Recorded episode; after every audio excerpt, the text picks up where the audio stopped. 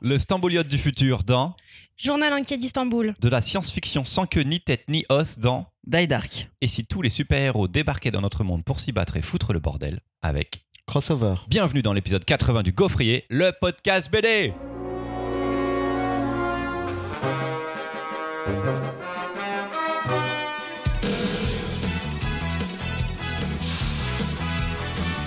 Bienvenue, bienvenue, bienvenue, bienvenue dans ce second épisode de la saison 5 du Gaufrier en compagnie de chroniqueurs et chroniqueuses de talent, Charlotte Marion Baptiste et Mimoun. Salut Dans cet épisode, comme dans tous nos épisodes, nous allons débattre sur 3 BD sortis récemment et nous punching baller la tronche. Mais dites donc, vous avez remarqué? Normalement, vous aurez dû remarquer. Enfin, si vous nous suivez sur Twitter, Instagram ou Facebook, suivez-nous sur Twitter, Instagram ou Facebook. Vous avez remarqué, donc, on a fait peau. On a des nouveaux avatars et on a changé tous nos visuels. Après 5 ans avec la talentueuse Marie-Charlotte qu'on embrasse, on s'est dit qu'il était temps de renouveler l'identité graphique du gaufrier et on a fait appel au joyeux luron qu'est Aurélien Fernandez. Aurélien Fernandez se définit comme un auteur, illustrateur et animateur. Il avait un blog BD qu'il n'a pas nourri depuis 2019 le niveau, mais Aurélien n'a pas procrastiné depuis tout ce temps. Il fait des albums jeunesse comme Bougre de bonhomme à une maison sur la tête et des albums pas jeunesse comme Les bons gros bâtards de la littérature en collaboration avec Po Poésie. Sur l'internet, il publie régulièrement des histoires en quatre cases de son personnage Fantôme Fâché. Fantôme fâché, bien sûr. Et il en a fait une version papier chez les éditions Exemplaires. Aurélien Fernandez est beau, talentueux, drôle et extrêmement bien habillé. J'espère que ces compliments nous permettront d'avoir une remise sur sa mirobolante facture avec laquelle il compte s'acheter son second jet privé afin de faire plus rapidement les allers-retours quotidiens entre Angoulême et Paris. Sacré Aurélien. Merci Aurélien pour tout son taf qui, à l'heure où j'écris ces lignes, n'est pas terminé parce que je réponds à ses mails avec trois jours de retard une fois qu'ils sont arrivés dans ma boîte mail. J'aime beaucoup ce qu'il a fait pour le gaufrier et surtout j'adore nos nouvelles têtes et nos nouveaux styles. Vous les avez vus sur les réseaux sociaux depuis quelques jours. Allez checker ça et allez checker Aurélien Fernandez sur Instagram et Twitter. Même si, bon, avec 12 000 followers, vous avez des chances de déjà le connaître. Allez, on passe à la première chronique. Et c'est Marion qui se lance avec Journal inquiet d'Istanbul. Ça y est, auditrice, auditeur, la rentrée est passée. On vous a retrouvés il y a 15 jours. Nous, on a encore le temps à aller et la joie des vacances. On a lu du Oh. fun, euh, du profond, du magique, de l'émotion. Mais il est de mon devoir quasi sacré de vous parler de BD sérieuses, euh, premier degré, de bouquins graphiques du réel. Casseuse d'ambiance. Bref, vous l'avez compris, euh, de trucs plombants. Les BD Après de la tout, on change On pas. avait dit qu'on arrêtait les BD de la DEP. une recette savoureuse. Il me semble effectivement que dans la saison précédente, euh, on m'a fait remarquer que mon abréviation de la BD de la dépression n'était pas appropriée. Donc je vous invite à arrêter d'appeler ça des BD de la DEP. C'était pas une bonne idée. Mais ça arrive. Aujourd'hui, il est question, je vous préviens, euh, de la montée d'un régime autoritaire, de retour en puissance de fou de Dieu rétrograde. Il est question de la Turquie d'aujourd'hui, ou en tout cas, pour cette première partie d'Istanbul dans les années 90-2000. Ersin Karabulut publie, publie chez Dargo le premier tome d'un journal inquiet d'Istanbul dans lequel il raconte son parcours, sa famille et surtout son amour du dessin et de la BD. Il porte un regard sans concession sur ses propres lâchetés, autant que sur cette Turquie qui porte Erdogan au pouvoir au fur et à mesure qu'il s'attelle, lui, auteur en puissance, à, à publier ses dessins dans la presse. L'auteur s'attache à laisser son dessin nous mener dans l'ambiance. Il nous nargue entre caricatures acerbes et dessins plus réalistes pour montrer des émotions ou des moments parfois tellement silencieux. Karabulut nous ouvre les portes de la société de cette ville qui est sans pareil, euh, posée littéralement entre deux continents. C'est un point de passage depuis toujours entre deux aires et deux zones géographiques pour lesquelles on peut en entendre souvent des échos en Europe sans forcément en comprendre toujours les attaches. Et c'est extrêmement fascinant de regarder euh, ce jeune homme et ce dessinateur en train de se construire au milieu de super-héros, d'Astérix, dans cette société qui est en train de se refermer sur elle-même. On comprend en même temps tous les enjeux qui sont en train de se passer autour de cette presse qui est florissante à Istanbul, mais qui va au fur et à mesure des années devenir de plus en plus cloisonnée, de plus en plus filtrée. On voit arriver les premiers procès euh, contre les dessinateurs et les journaux, des journaux qui vont se fermer, des menaces montées. Et lui, au milieu de tout ça, qui passe d'enfant puis ado et jeune adulte à dessiner d'abord pour serrer des meufs, puis en fait avoir un propos plus politique et plus militant. Moi, je suis fascinée par son propos. On l'avait déjà lu euh, chez Fluide Glacial pour des recueils de récits courts qu'on a du coup de disponibles maintenant en français, qui sont d'une qualité incroyable. Et là, cet album nous permet de mettre un pied dans une autre partie de la BD, peut-être qu'on connaît moins. Je connais assez peu d'auteurs turcs, je dois vous dire. Et qui pourtant, on le sent à chaque fois, est complètement infusé des mêmes lectures que celles que j'ai pu avoir à peu près au même âge que lui. C'est absolument fascinant. Un album important de la rentrée, je pense. Totalement. C'est chez Dargo de Hercine Carabulut. Donc, et en effet, je reviens sur. Quelqu'un avait proposé euh, les, Les chroniques contes de ordinaires, compte ordinaire à une époque. C'était bah, sans c'est doute moi. J'avais beaucoup hésité. J'aime beaucoup aussi le, le chronique de compte ordinaire. C'était vraiment des histoires courtes, euh, souvent euh, semi-fantastiques, toujours très politique, sociales. C'était c'était très proche de, du milieu très caricaturiste. C'était très réussi. Charlotte, Euh, mais j'avais pas compris que c'était un premier tome et du coup je suis très contente parce que j'étais restée un peu sur ma faim. Et ah, contrairement à il y a deux semaines, là on est content. je comprends pas. Je comprends pas ce principe. Il est Elle plus est loin. contente d'apprendre qu'il y aura une Oui, suite. je suis contente d'apprendre qu'il y a une suite elle parce que j'ai beaucoup elle aimé- j'ai beaucoup tout aimé du coup, les euh, gens qui la semaine, il y a deux semaines lisent Céleste et disent Ah bah c'est pas fini, bah ils sont contents aussi. Est-ce que le bandeau T'as- trouvé Le bandeau BD France Inter. Voilà, le fameux bandeau. Non, j'ai adoré cette plongée dans, dans Istanbul et euh, de manière générale dans la montée du, euh, de l'autoritarisme. Euh, je connais effectivement peu le milieu de la BD euh, turque, mais, euh, mais on voit qu'il y a quand même beaucoup de références communes et c'est aussi sur l'importance de l'écriture en bande dessinée et l'écriture en général et ce qu'on veut apporter quand on devient auteur. Et effectivement, il a un recul sur lui-même qui est super intéressant, hyper drôle et, et son dessin Son dessin Ouais. est super beau. hein. Il, est, il est entre le, dessin de euh, presse, ouais. parfois un petit peu sur les personnages, la caricature, et en effet, ce dessin hyper réaliste avec des super belles couleurs en plus. C'était déjà très beau euh, sur les deux albums euh, par ouais, Fluide Glacial. beaucoup aimé et trop hâte de le conseiller à tout le monde. Mimoun J'avais euh, lu Les Contes Ordinaires, je l'avais beaucoup aimé, mais je ne l'avais pas beaucoup conseillé en fait. Je m'en rends C'est dur. hein, à Ouais, je l'avais pas beaucoup conseillé. Et en fait, ça a été une lecture, celle-ci, où je sais que je vais le conseiller beaucoup, euh, parce que, comme vous l'avez déjà dit, on découvre tout un pan de l'histoire de la bande dessinée, de l'histoire du dessin, tout un territoire que nous, Français, Européens, on connaît moins, et pourtant une culture vivace, une culture des magazines de caricature, euh, des magazines politiques, plein d'autres dessinateurs, des ventes qui sont euh, ben, très bonnes en fait, des magazines qui se vendent à plus de 60 000 exemplaires. Euh, et ça, ça m'a beaucoup plu. Ça m'a beaucoup plu aussi de découvrir ce que c'est que de vivre dans un pays entre deux rives, où en fait vous traversez bah, le Bosphore, le détroit du Bosphore, et vous découvrez un monde qui n'a rien à voir. Ça m'a aussi beaucoup plu de voir euh, bah, cette montée du totalitarisme, en fait, euh, qui pourrait nous arriver à nous aussi. Comment du jour au lendemain, parce qu'on accepte des petites phrases, ce qui est en train de se passer en France, et puis pas que en France, comment euh, on accepte des phrases, comment on accepte euh, d'aller plus loin et comment en fait les gens se radicalisent, les politiciens se radicalisent et comment du jour au lendemain la démocratie alors qu'elle est là, qu'elle est installée, elle disparaît. Allez, dernier petit truc, j'ai rigolé. Euh, Il y a des et- moments ah super drôles. drôle. Moi, il y a une, une case qui m'a fait mais mourir de rire. La case où il rentre dans sa chambre, il y a Milou sur ses deux pattes, il y a le fantôme du Bengale, les, les bras en l'air, j'étais Ah oui. mort de rire. Non, moi, là, les vannes, c'est euh, quand ils pensent que tout le monde dessine de la BD. et Il y a une meuf qui dit Putain, je vais, je vais finir. Une meuf de Finir mes 55 ans, je vais finir mes Tortues Ninja. Et elle revient après. J'ai toujours pas fini mes Tortues Ninja et tout. Incroyable. Baptiste ou Marion. Marion avait un truc à dire, je crois. Non, non, c'est je rejoins complètement Mimoun. On pourra pas dire qu'on n'avait pas été prévenu, quoi. Grave. Et de le voir et de le voir dans ce contexte-là, je le trouve ça d'autant plus fort que on parle de références qu'on a en commun. On n'est pas en train de reparler euh, de, on en a déjà vu dans certains albums ou en littérature, de euh, la montée du fascisme ou la montée du nazisme. Et là, on parle d'un temps qui n'existe plus, même si c'est à côté de chez nous.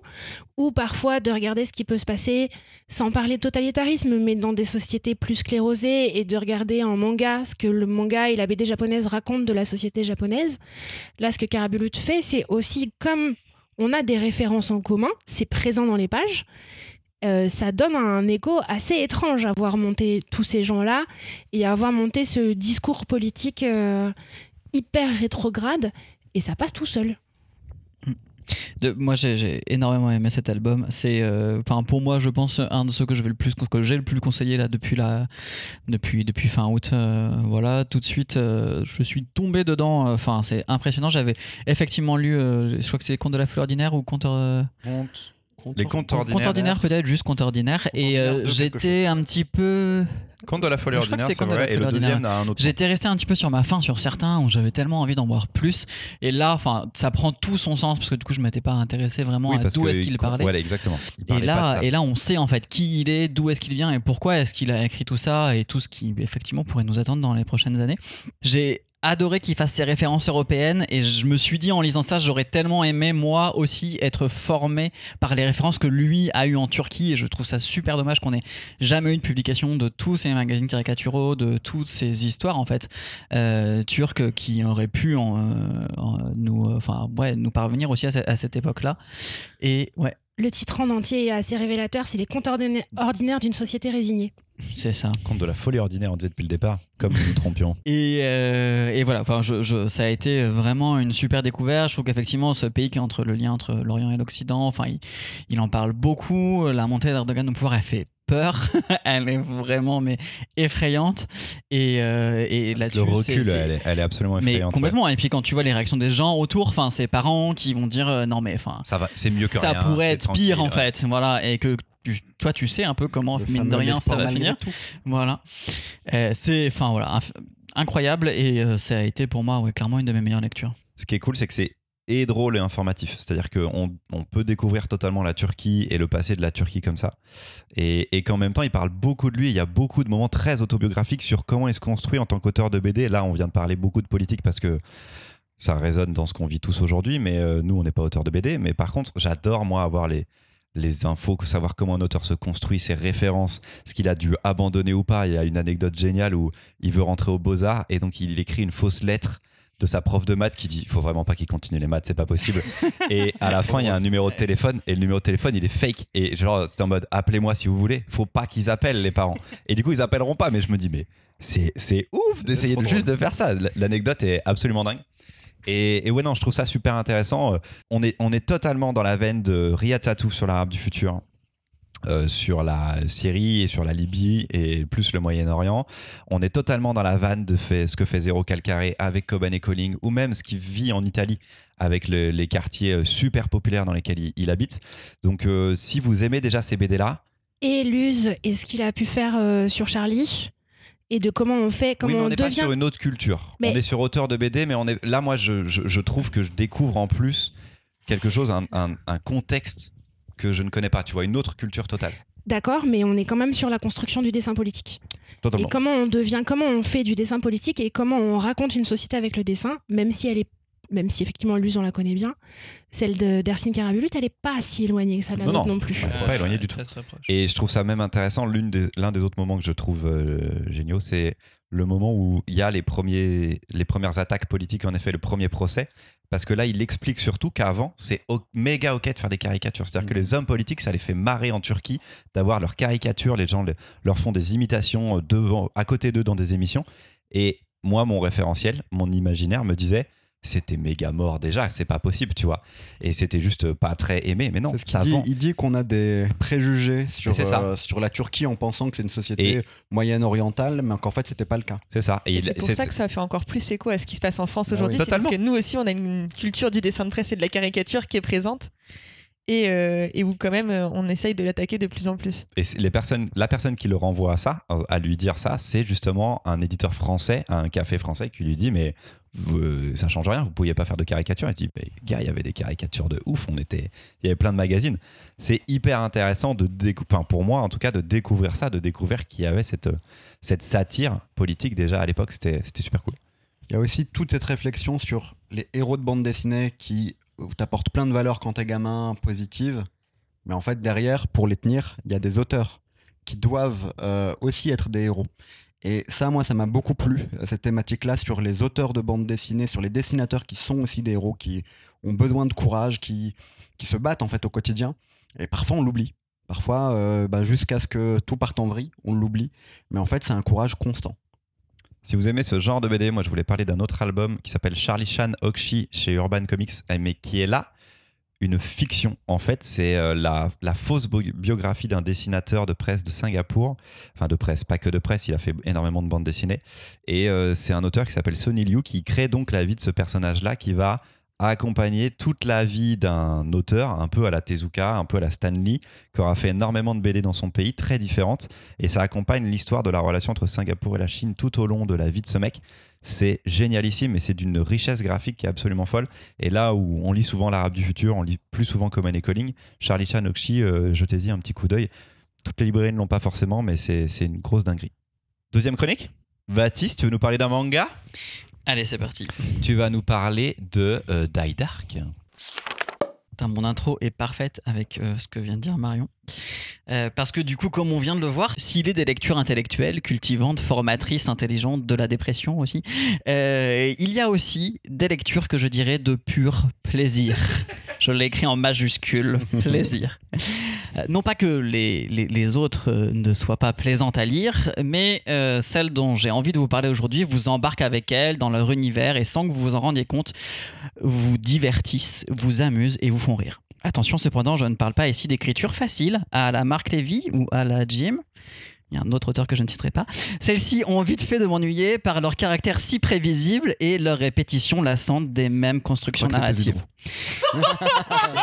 Je crois. Spoil, c'était pas Zidro. c'était Ah merde, non C'était pas Zidro. Ah Non, ouais je- je l'ai- Je l'ai noté entre parenthèses et je il me a suis dit. tac, non, rien non, demandé. non, voilà. je-. C'était pas dire le titre, c'est pas. Voilà. Non. Tout le monde est sur bref, la feuille de Baptiste. Bref, tout le monde est sur mes notes, arrêtez, je ne trouve plus. Dites-le moi. euh, Donc, je sais pas, je les vois peux pas. le biper, moi. Celles-ci ont vite fait de m'ennuyer, voilà, par Baptiste, dis caractère le nom, si je le bip. prévisible et leur répétition, c'est juste le dernier de avec Très bien. effroyable. Bip, bip, bip, bip, bip. Donc non, j'aime euh, j'aime être tenu en haleine, euh, ne pas savoir où je vais, rencontrer des trublions si loin de moi qu'ils en deviennent des bouffées d'oxygène dans la névrose, parfois existante du quotidien. Oui, bon, Voleur d'accord. de chronique. Quel voleur de chronique. On dirait une chronique de Marion. Bref, Die Dark, c'est tout ça et encore plus mieux. C'est la kiffance, comme disent les Jones. Oh mon dieu. Il faut toujours citer des chansons dans ses chroniques. Ma rencontre avec Q Ayashida, cette fabuleuse mangaka dont on ne connaît ni le vrai nom ni le visage, euh, Ah ouais c'est Ouais, on ne Bah sait pas qui c'est. wow. C'est fait dans les pages du non moins merveilleux Doro et Doro, son œuvre précédente où, pour faire vite, un jeune homme métamorphosé en partie en saurien et amnésique traque des mages pour retrouver son identité. Cette fois-ci, elle nous emmène dans une saga spatiale à la rencontre de Sanko Zara, dont les os permettraient, pour celui qui les récupérerait, d'exaucer n'importe quel vœu. Accompagné de son fidèle Avakian, autrement nommé dos, parce que c'est un sac à dos à tête de mort, il traverse les galaxies dévorant il traverse les galaxies dévorant son mets préféré, le Sandspabu, le sandwich spaghetti bullets. Voilà. Au programme, baston, visite d'un trou noir, d'un Ikea géant de l'espace, rencontre avec sa meilleure amie, parce qu'elle n'a pas encore essayé de le tuer, Death de la mort, excursion dans une école, etc. Et on n'en est qu'à deux volumes. dans une école, tu dis? Ouais, excursion dans une école. Souvenir d'enfance, c'est ça côté, euh, arabe du futur. Et on en est qu'à deux volumes. Et bien avant, et bien évidemment, c'est drôle. Drôle absurde, drôle stupide, drôle enfantin, on se marre tout le temps. Tout ça servi dans un dessin à l'image de notre récit, c'est punk, c'est crade, c'est complètement déjanté et avec un ancrage de folie. Kyoyashida trouve toujours des chemins complètement inattendus et sort de tous les codes du manga que l'on peut connaître. Donc mettez votre cerveau de côté peut-être pour une déferlante d'aventures, d'immoralité, de bonnes vannes, d'absurde, de gore et courez acheter chez votre libraire les deux premiers volumes du Die Dark qui sont en plus magnifiquement fabriqués avec cette jaquette translucide. Merci Q Ayashida. Et pour une fois le bandeau m'a plu. Ça dit quoi Il y a marqué une interview euh, qui avait, ou un truc qui avait été fait, j'ai pas retrouvé dans un des atomes. Je pensais l'avoir mais je l'ai pas retrouvé chez moi. Et le bandeau dit talent extravagant qui échappe à toute nomenclature. Je trouve que c'est très vrai. Très pompeux, mais c'est très vrai. Très belle fabrication donc de Soleil Manga. Très chère fabrication de Soleil Manga. Ah, fallait pas le dire. 10 balles et quelques, mais ça les vaut. Marion Marion, Marion, tu veux, tu veux parler de. Allez, Toi, t'aimes bien ça. Allez. Allez, as-tu mis ton cerveau de côté? As-tu réussi à mettre ton cerveau de côté? Alors au début, j'étais un peu réticente parce que je me suis dit ah là là, mince, Ça un la truc mort en général. gratuit et drôle. J'ai dit ouh là là, vraiment, ça n'est pas fait pour moi cette histoire. Et en fait, Ah c'est complètement con, c'est parfait. C'est effectivement très punk, C'est très très noir.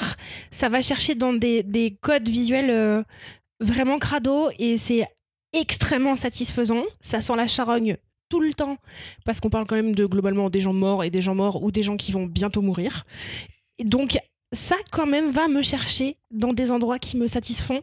Je finis le premier tome euh, en allant en lisant le deuxième avec beaucoup de joie et maintenant en attendant la suite, c'est vraiment cool. C'est qui ton personnage préféré? Est-ce que t'adores Death de la mort? Mais Moi, c'est le meilleur nom. J'ai envie de l'appeler Alors- Death de la muerte, tu vois. Il y a un truc de, il y a un truc de, de Oui, western. Non, le reveal, il y a un reveal et le reveal arrive trop tôt et ça me De qui est sous le masque et de quelle euh, morphologie? Ouais, Ah oui, d'accord. clairement, moi j'aurais pu attendre euh, vraiment beaucoup plus longtemps et j'aurais trouvé ça vraiment plus cool parce que là du coup, vous verrez, mais ça rejoint à des codes euh, qui finalement cassent pas tellement les codes. Euh, non, j'ai une passion pour euh, l'intelligence artificielle du vaisseau. Oui, c'est clair, c'est clair. Oui. Euh, ah oui on ne spoil rien. De, Alors, Voilà. et voilà, son et voilà, espace. voilà, ce qu'on en retient, On c'est que le vaisseau spatial, le vaisseau spatial est en forme d'animal un petit peu et il est relié à son, à son, à son intelligence artificielle qui est un autre petit animal. euh, Le même en petit Par le trou du tugudu. et Comme euh, une clé voilà. USB, mais dans le trou du tugudu. et, et je- voilà, il faut se- dans cet univers, on rentre dans le vaisseau spatial par le Tugudu. Et je sais pas si c'est une joie de traduction ou pas, mais moi vraiment, Eh, j'ai dit à haute voix en lisant au café parce que vous savez que c'est ma passion. Donc je, je lisais au café et j'ai donc lui j'ai j'ai dit Tugudu et j'ai ricané comme une collégienne. C'était Oui, il y a des blagues super. je sais pas à quel point c'est fidèle en termes de traduction, mais je trouve que ça fonctionne. C'est-à-dire qu'en Ouais, français, ça là, fonctionne le truc bien. sac à dos, j'étais en mode, ah, je suis pas sûr. Ah, mais le death mais de la mort, après, Tugudu, Death de la mort, tout ça, tous les noms, toutes les adaptations, ça Le fonctionne son Spabou. de ouf. Le son de Spabo, c'est pareil. ça- ça donne Ça a dû être une galère. Bravo, traducteur, traductrice, tu gères. Mimoun. Ok. J'avais beaucoup aimé euh, Doro et Dero, malgré les trois premiers tomes très mal scannés. Donc, il Grave. fallait vraiment à l'époque, enfin les, les- les scans sont dégueulasses, baveux sur les C'est trois premiers C'est tomes. toujours le cas C'est toujours le cas. le cas, Ils- Ils n'ont pas les fichiers en bonne qualité. Je pense que même au Japon, ils n'ont pas les fichiers en bonne qualité. Donc il faut dépasser le tome 3 pour apprécier et, et ça permet de comprendre une chose. Cette autrice, elle sait où elle va. En fait, elle, vous, elle commence des récits crades, cradingues en fait, je devrais dire, euh, drôles, punk, et au fur et à mesure, il y a une logique derrière tout ça.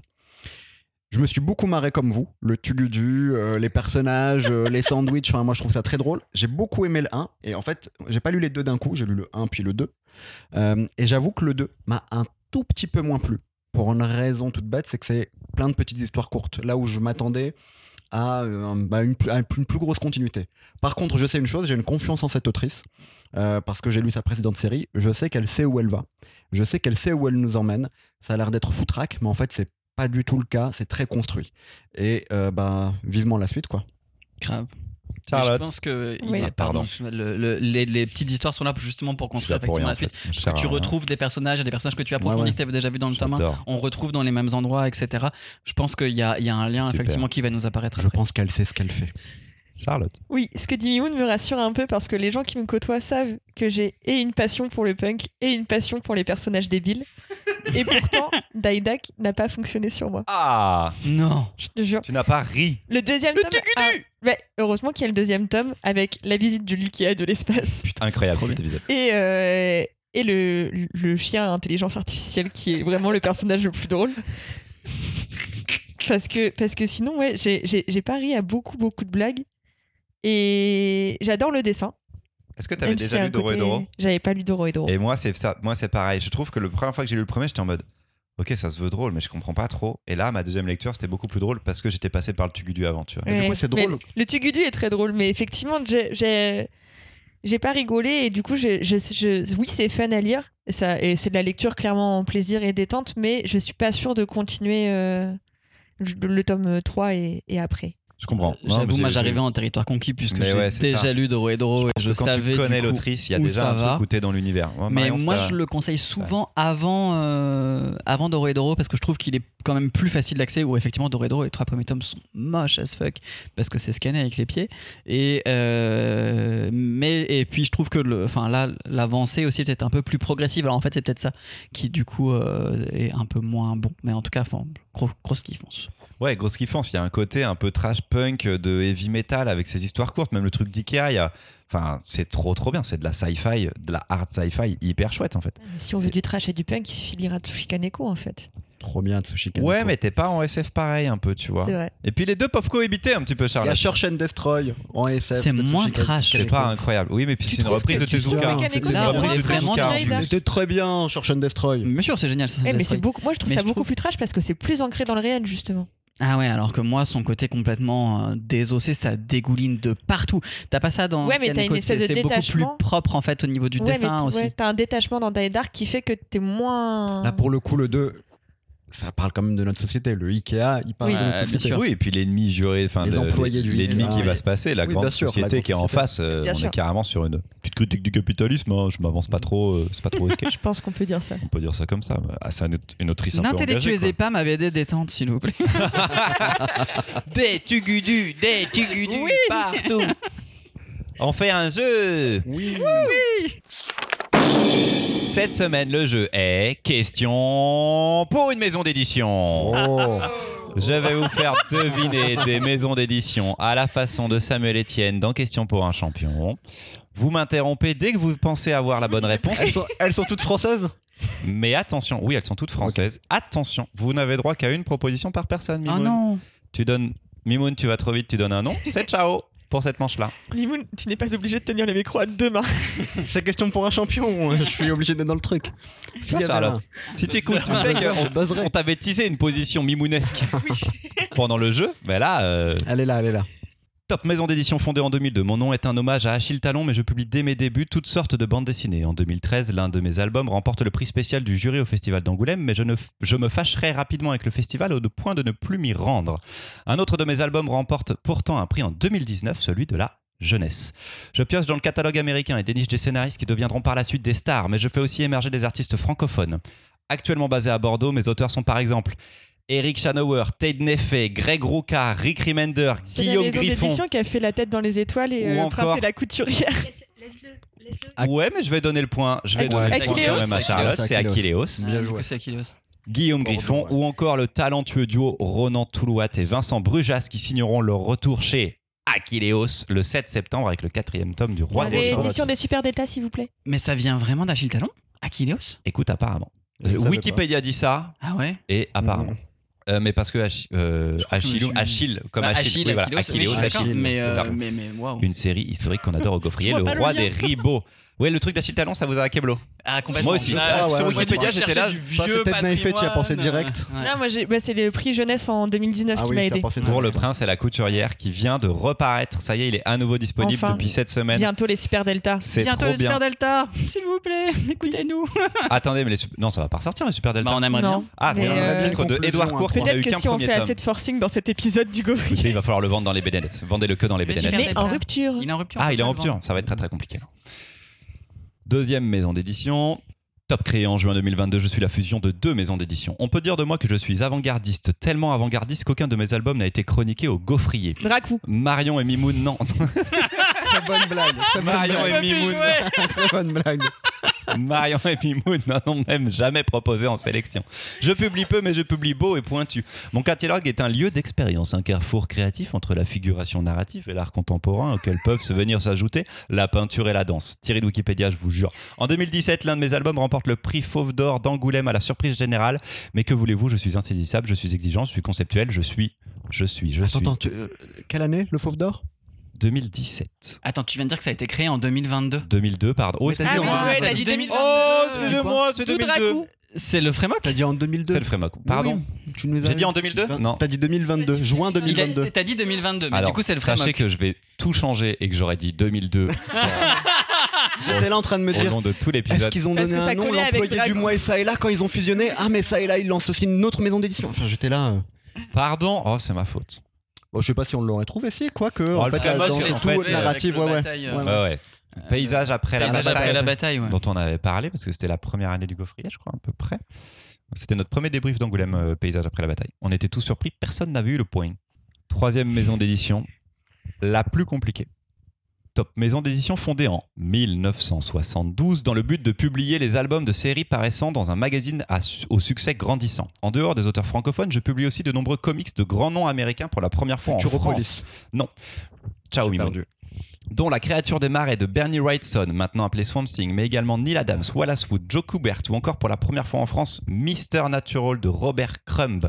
Cornelius? Non. Parmi mes auteurs francophones, on compte Mobius et son bandard fou, Jack Palmer par René Pétillon ou bien Hamster Jovial signé Gottlieb, qui est d'ailleurs l'un de mes fondateurs avec Nikita Mandrika et Claire Bretéché.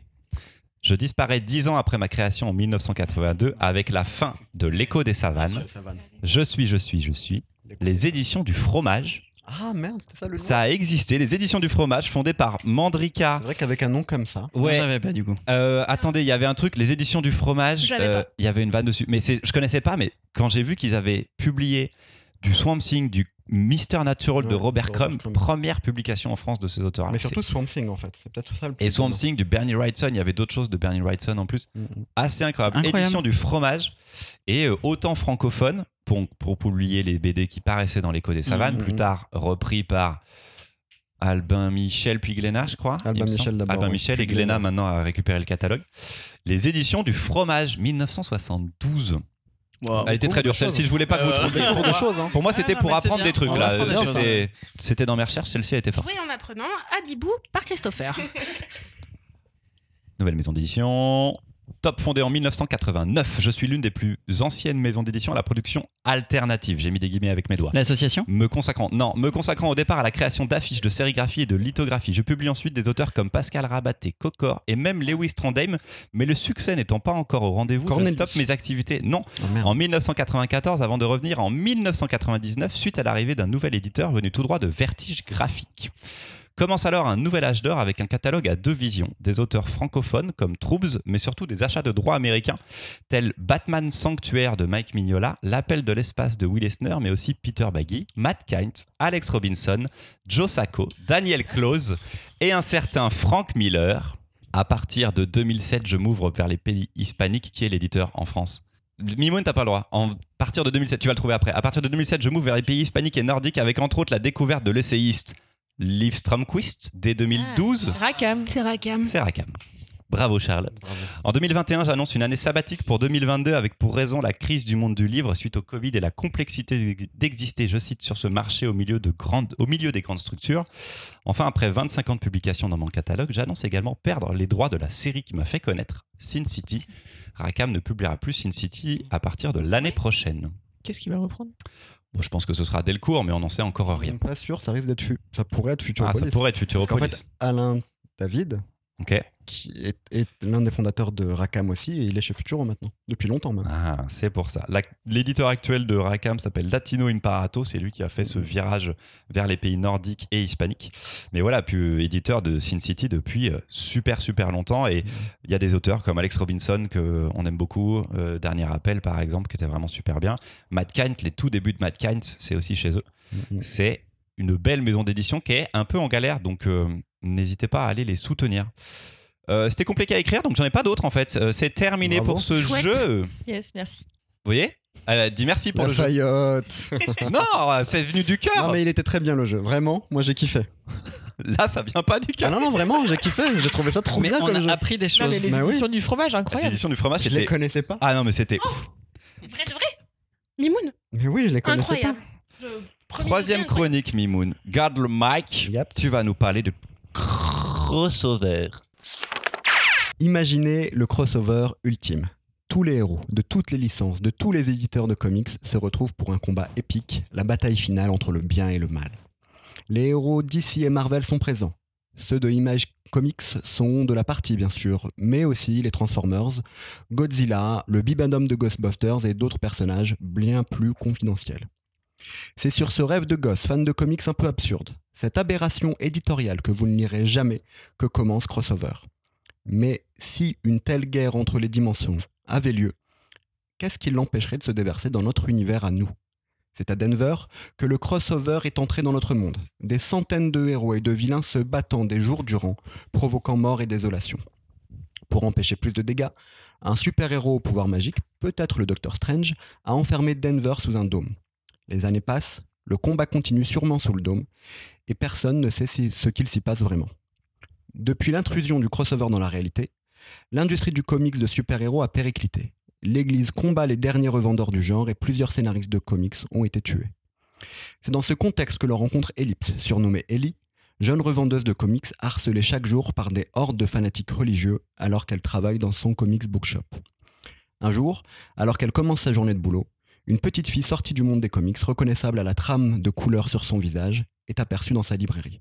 Pour protéger cette jeune fille et l'aider à retrouver ses parents, Ellie s'embarque dans une aventure qui l'amènera à rencontrer des super-héros et à chercher à comprendre ce qui se passe depuis 10 ans à Denver. Je crois que ça fait 10 ans, je sais plus.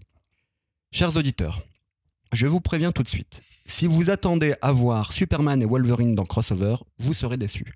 L'auteur n'ayant- n'ayant pas les droits de les mettre en scène, vous croiserez surtout des personnages de Image Comics, maison d'édition qui publie cette série, et des personnages créés par Donny Cates himself. Les références aux comics Marvel et DC sont plus souvent sous-entendues dans les textes et dans les décors, mais là encore, je vous mets en garde.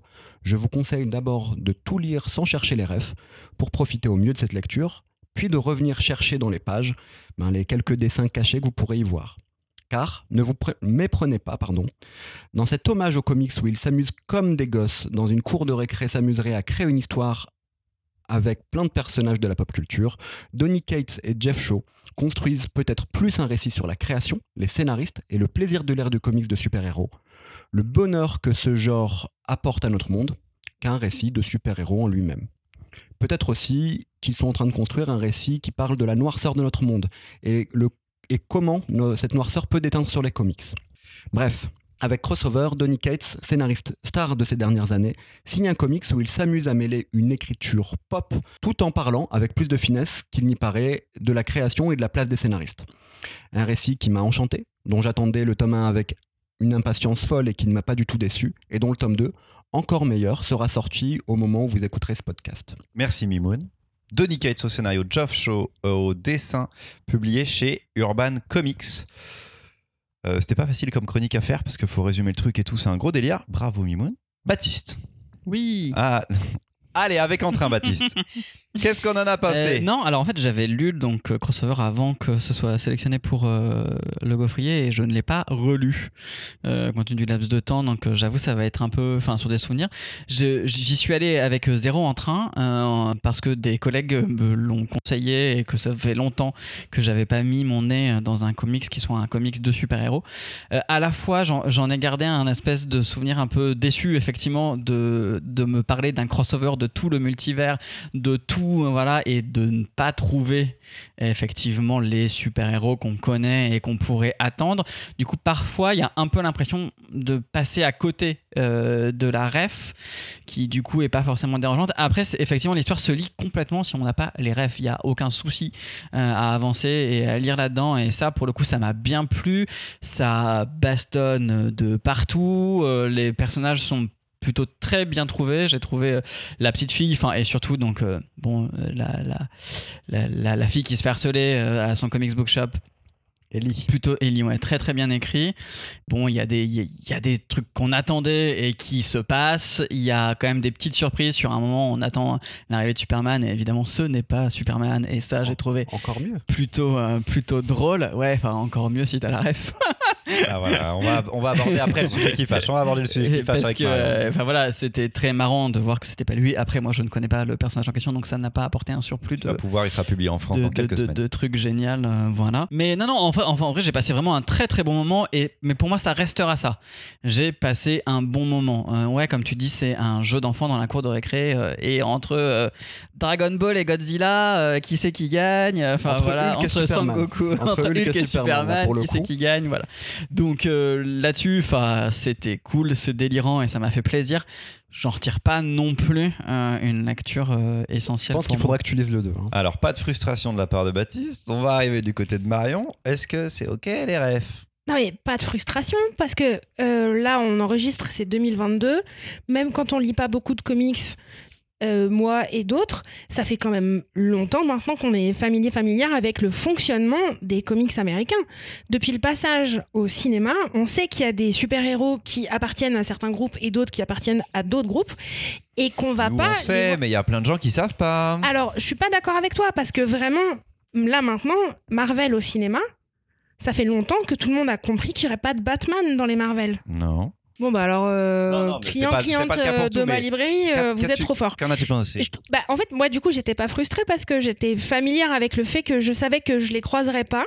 Du coup, j'étais curieuse de voir comment ça allait se passer et quels trucs, quelles astuces, quels tours de magicien euh, allaient être utilisés pour que ça passe.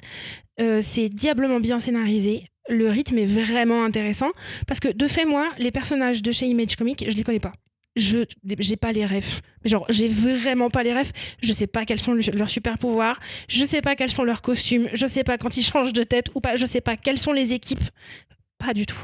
Mais du coup, moi, ça m'a- plu parce que les cadrages sont intéressants, le rythme est intéressant, les dialogues sont ok.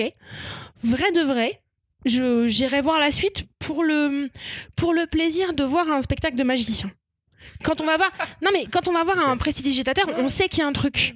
On sait qu'il y a un truc et il y a aussi ce truc d'aller voir, de, de voir quelqu'un faire de la magie, de comprendre ou pas, mais à la fin, on a l'impression que le piano il vole. Et bah ok, franchement, ça marche comme ça. Je suis assez étonné de... que ça prenne euh, Mimoun. Je pensais que t'allais t'en prendre euh, des vertes et des pas mûres. Charlotte. Ouais, moi je suis très énervée parce que j'ai envie de lire la suite et pourtant ça a été une lecture tellement fastidieuse pour moi. Ah ouais, Genre on a parlé il y a deux semaines des encarts euh, qui étaient un petit peu lourds dans, dans Supergirl. Pardon, mais les encarts dans, dans Crossover, c'est horrible. Ah, il, oh, il fait des Il a- vannes, j'ai- non en fait, j'ai l'impression d'avoir un mec en face de moi qui me fait tellement, de, qui essaye tellement de me faire plein de clins d'œil de façon vénère que je, je n'arrive plus à me concentrer sur ce qu'il me raconte. Je ne vois que son visage qui est là tout en C'est normal. En fait, de a- manière générale, c'est ne, ne- Il ne compte- que je il faut comprends, laisser les garçons qui font des clins d'œil trop souvent, Ah ouais, c'est gênant. voilà, il y a un truc que, exactement. que je comprends parce que je l'ai Et relu. en plus, ce, ce côté de genre, Eh, va lire toutes mes autres séries et du coup dépense euh, je On ne sais pas combien d'argent euh, pour pouvoir comprendre ce seul album, c'est c'est pas possible. On peut pas demander comme ça aux gens de, de devoir avoir, enfin, tu vois, de lire Paybacks pour comprendre euh, Crossover et du Ne coup de redépenser Paybacks. 15, Enfin, ba- c'est pas une 15 Pardon, balles. pardon, pardon. Alors, attendez, on va revenir sur Paybacks. Alors Paybacks, Termine, termine, oui. termine peut-être si tu veux, Charlotte. Euh, non, bah voilà, Paybacks. j'ai- Pardon, Paybacks. Paybacks, c'est euh, une équipe qu'on va voir dans Crossover. Et en fait, si tu comprends pas d'où ils viennent et si tu veux en savoir plus, ne t'inquiète pas, il y a un autre album de Donny Cates qui est sorti au même moment. Euh, Qui en coûte France plus cher moment, que mais- Crossover, euh, que tu peux vrai. acheter. Alors maintenant, il coûte pas plus cher parce que Crossover est revenu à son prix normal, donc il est plus à 10 euros. Il est à Autant pour 16. moi. Et il est un petit peu plus au-dessus. Mais Payback, c'était sorti plus de 10 ans avant. C'était une des premières collaborations entre euh, Donny Cates et Geoff Shaw. C'est une série qui a pas du tout marché. Alors qu'elle est très fun. Moi, je l'ai adoré. Je trouve ça très cool. L'ambiance est pas du tout la même que Crossover. C'est très concon. Il y a ce côté très fun de quatrième mur, briser le quatrième mur. Il s'amuse avec. Lisez Payback, c'est trop bien. Ça vous permet de bien lire Crossover en plus. C'est pas obligatoire. Mais c'est cool d'avoir la rêve quand même de The Payback. Ouais, mais du coup, c'est- je trouve que c'est- en fait, ça sort de la lecture à chaque fois. Ça, je suis d'accord. Et moi, j'avais envie de. Pour le coup, je trouve qu'effectivement, les personnages sont attachants, leurs relations fonctionnent bien, et t'as envie d'avancer dans l'histoire, t'as envie d'en savoir plus. Moi, j'ai envie de lire le tome 2, puisque ça a quand même fonctionné. Mais, mais sans être sorti à chaque. Enfin, toutes les cinq pages par toutes les rêves qu'il essaye de me faire, quoi. À part si tu veux. Non, non, vas-y. Mimoun, parce que. Alors, euh, je comprends en fait le truc sur la narration parce qu'en le relisant la deuxième fois, je me suis rendu compte à quel point il passait son temps à mettre du récitatif entre deux dialogues. Et en fait, il coupe des dialogues à- par du récitatif. Mais par contre, ça a un sens parce que à la fin du premier tome, son récit- récitatif s'efface et en fait, la force du narrateur est en train de s'effacer. Euh, et c'est là aussi un des questionnements sur le, sur le récit qu'il pose. Sur les lectures en plus.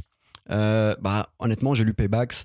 Je pense que ça peut se lire sans, et je je l'avais pas lu au départ. Euh, j'ai relu God Country que j'avais déjà lu.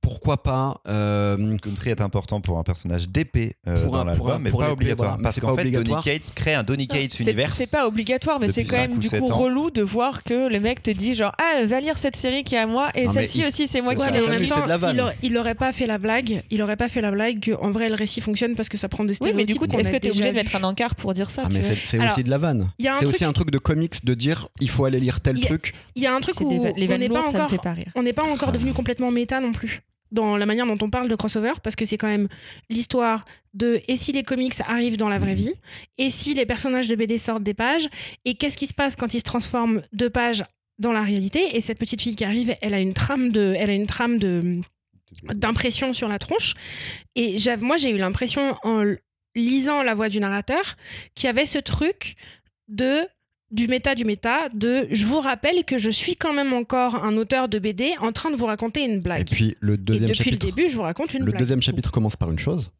Hein, on parle de scénaristes de comics réels, euh, de Brian K. Vaughan qui aurait été retrouvé mort, et d'autres scénaristes disparus. Ça aussi, ça va prendre du sens. Et il y a encore un truc euh, qui est encore tout con, mais qu'il faut pas oublier. Si des personnages de comics arrivent dans notre monde, peut-être que des personnages de notre monde peuvent aller dans le comics. Donc le cassage de quatrième mur est pas fini. Moi, j'ai lu le deuxième tome du Et coup. C'est très euh, difficile à maîtriser, mais pardon, je te coupe, mais, mais- c'est très mais difficile à maîtriser ça- le quatrième mur. pour ça que pour moi, Et du coup, tomber dans la lourdeur, c'est super facile. Et pour moi, c'est un des écueils dans tomber lequel dans il tombe le. facilement. Ce n'est pas accessible. Mais c'est aussi pour ça que j'aime pas trop Deadpool, tu vois. C'est parce qu'au bout d'un moment, faire trop de clins d'œil euh, au lecteur, ça me sort du récit. Je peux comprendre, pour moi, Donny Cates a une écriture qui peut parfois, en effet, se ressembler à quelqu'un qui écrirait bien Deadpool. Mais euh, Donny Cates, il s'auto-référence. C'est un, un peu le bad boy de l'industrie du comics. Il, a, il sort d'un run de Venom qui était absolument incroyable chez Marvel. Et là, maintenant, il est lui-même, je trouve, en train de se caricaturer. Ce qu'il fait en ce moment sur Hulk en VO, qui arrive bientôt en français, c'est pas génial. Et là, sur ces séries actuelles, je trouve qu'il se. Il revient un petit peu en arrière sur le comics et qu'il est de moins en moins pertinent. Sauf sur crossover où ça fonctionne, mais sur crossover, il te faut toutes les clés. Lui, il fait la clé de voûte de sous son univers. C'est-à-dire que toutes ces séries se relient, il y a plein d'éléments qu'il a mis. Lui, il se fait kiffer. Il te fait kiffer si tu as toutes les refs. Si t'as pas toutes les refs, tu passes pas un mauvais moment. Mais pour avoir la kiffance normale, euh, faut, être, euh, faut, être bien, faut être bien placé, quoi, tu vois. Et lire The Paybacks, moi, j'étais obligé de conseiller The Paybacks. J'étais obligé de dire, franchement, si tu lis The Paybacks avant, tu vas passer un pur moment parce que c'est drôle. Et après, tu fais crossover et c'est trop bien, tu vois. Écoute, moi, enfin, pour le coup, j'ai moins conseillé The Paybacks et j'ai plus un peu conseillé God Country, mais tout en disant que c'était pas obligatoire, c'est si tu veux savoir. Et j'ai des bons retours de lecteurs qui sont pas forcément des lecteurs de super-héros. Euh, après, je peux comprendre, entre guillemets, euh, certaines critiques, mais là où moi, moi ce que j'ai trouvé intéressant, c'est ce qui est drôle, c'est que c'est un auteur, Donny Cates, je trouve qu'il a une écriture qui est pop, qui est plus accessible que certains autres auteurs. Et euh, je trouve que là, il teste quelque chose de pop et quelque chose d'aussi un peu plus complexe. Moi, ce mélange m'a bien plu, ce mélange méta. C'est vrai que, bon, là, on n'a pas lu le tome 2, enfin, tout le monde n'a pas lu le tome 2. Donc, euh, bah, puisqu'il n'est pas encore sorti. Nous sommes pas tout le monde. Manière de dire, je moi, je l'ai lu. quoi. Non, avant mais- la sortie. Non, mais c'est do- c'est Vous, dommage. vous parce n'avez que- pas lu le tome 2 qui n'est pas encore sorti Non, en mais France. c'est- Quoi. C'est dommage, mais je vous invite, vous, autres chroniqueurs, à le lire et peut-être que ça vous montrera où il va. Alors, je sais pas, toi qui, euh, Christopher, qui v- connais un peu plus les prochaines sorties, moi j'ai l'impression qu'au tome 2, il y a une fin d'arc, voire une fin possible. Je- J'ai pas l'impression qu'il y ait de suite prévue. Non, c'est vrai Après qu'on n'a pas de 13. sortie. C'est vrai qu'on n'a pas de sortie de crossover depuis quelques temps. Oui, la série est en pause, ouais. Il n'y a, pas- il y a pas de nouvelles non, à non, je crois 13. qu'on est au numéro Donc, 13. t'as il y a raison. Est-ce une que vous êtes en train de nous investir sur une série qui est en pause? Non, mais ça veut dire qu'à la fin, il y a à des la du qui deux- vont arriver, ça à va la se fin du rattraper. deux, il y a une Cavone fin. qui a d'a- d'être en pause de saga depuis 3 ans et demi. Non, mais le, Bah le- justement, on n'en parle pas. le 2, il y a une fin. Vous pourriez vous arrêter là. Donc vous pouvez lire jusqu'au 2 et il n'y a pas de sollicitation pour la suite, mais c'est une fin d'arc si ce n'est une fin. Je vous le conseille quand Je Moi, même. je pensais que tu désespère, hein. prendrais plus de choses. Tu désespères. Bah, je désespère un peu de trouver une série justement qui soit aussi euh, épique et qui m'emporte autant que Saga et c'est un peu les les espoirs que j'avais mis dans le crossover. Ah non, non, non. Non, mais pas Saga pas revient dans le en tout cas. mais- Oui, mais Saga est de ça fait combien de temps qu'il n'y a pas de bonne série euh, comics qui soit sur plusieurs euh, plusieurs numéros et plusieurs sorties qui soient euh, aussi fortes Mince, j'ai rien qui me vient là tout de suite. que- y a Alors rien. qu'il y en a. Ça fait 5 ans qu'il n'y a rien. Non. Il y a des Euh, one-shots, il y a moins il y a des one-shots, mais il y a pas de série moins longue, mais euh, The Descenders, c'était chouette. C'est vrai. Mais c'est vieux maintenant. Ok. Enfin, moi, je suis toujours en retard. Mais en revanche, euh, petit, euh, petit clin d'œil de rentrée. euh, Christopher, je suis hyper fière de toi. Parce que je m'attendais vraiment pas à ce qu'on fasse un épisode méta dès la première arrivée. Puisqu'on a commencé, on a commencé euh, l'enregistrement par parler d'un album dans lequel un auteur de la vraie vie devient un personnage de bande dessinée pour finir l'enregistrement par parler de personnages de bande dessinée qui deviennent des personnages dans la vie réelle d'une bande dessinée. Je me sens si bien dans cette nouvelle y saison. avait une thématique. euh, je savais pas qu'il y avait une thématique. Mais il y en a pas dans Die Dark. Ça marche pas dans Die Dark? Il faut faire des pauses. Parce qu'après. Ah oui, voilà, ok, d'accord. Parce qu'après, moi, j'intellectualise tout, Ouais, que voilà. je suis chiante et tout. Donc, c'est bien, vous, il y a des pauses intermédiaires. Eh ben, euh, je mettrai un petit épisode thématique méta, euh, si tu veux. Non, Sur mais c'est pour toi, prends le compliment. Prends, le, prends la joie. Prends le love. Pas d'épisode, les copains et les copines. Mais la journée n'est pas terminée. Attention, il nous reste à enregistrer les deux épisodes exclusifs pour les donateurs et donatrices de notre page Tipeee. Hé, hé, hé, hé, ça donne envie, hein, ça, les gaufrettes. Du gaufrier en bonus. Et ben, rendez-vous sur Tipeee. Vous pourrez même avoir accès à d'autres contenus comme les programmes à l'avance ou même venir un- enregistrer un gaufrier avec nous. D'ailleurs, la prochaine fois, si les timings le permettent, on accueillera deux gaufrettes qui ont fait un don énorme. Véro et Gabriel. On les voit très très vite dans deux, dans deux semaines pour vous, dans on ne sait pas quand pour nous. Merci l'équipe, on se retrouve donc euh, dans 15 jours. Salut les gaufrettes, lisez bien. Salut Baptiste en a rien à foutre, il est sur son téléphone, il est ciao ciao, à plus.